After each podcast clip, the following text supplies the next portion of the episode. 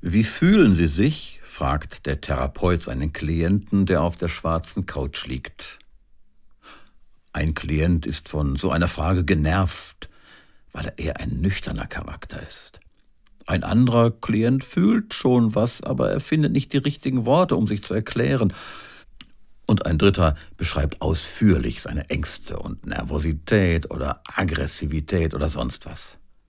Wir fühlen ja nicht alle gleich. Es gibt Trauernde, die am Boden zerstört sind, und andere, für die der Alltag bald wieder weitergehen kann.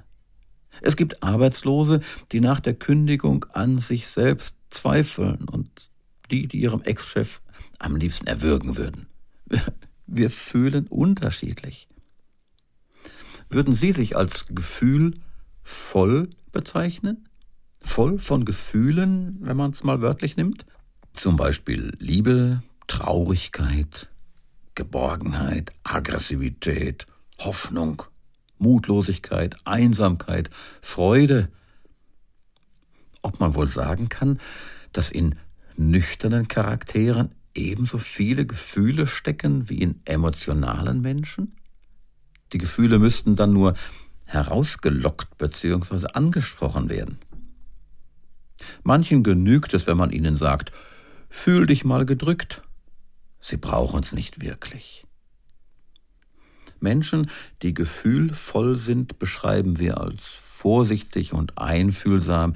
Sie haben einen eher, sagen wir mal, ein weiches Wesen. Oft sind es die mit einer mütterlichen Art, wobei ich viele Männer, ich schließe mich da ein, ebenfalls als sehr gefühlvoll erlebe. Gefühle sind das Salz in der Suppe, so sagt man ja. Stimmt. Eine Suppe ohne Salz ist laff, sie schmeckt uns nicht wirklich, da fehlt was. Leben ohne Emotionen ist auch laff und unvollständig. Und weil es vielerlei wohltuende Gefühle gibt, müssen wir nicht kleckern, sondern können klotzen und gefühlvoll sein. Gefühle als Salz in der Suppe, die wir uns manchmal einbrocken oder die wir auslöffeln müssen mit etwas mehr Einfühlungsvermögen für den anderen, der so anders ist, geht's besser. Liebe statt Gleichgültigkeit kann uns verbinden.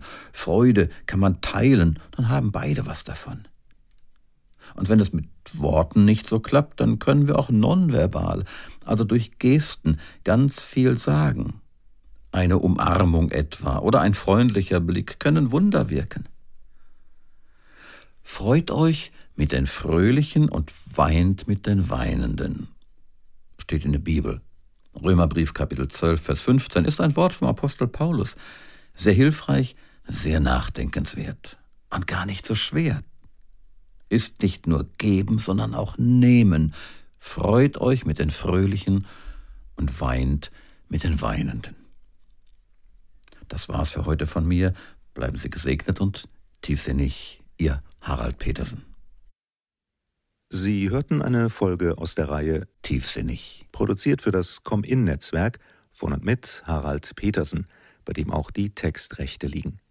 Die Podcast-Reihe steht unter der Creative Commons Lizenz BY NC-SA.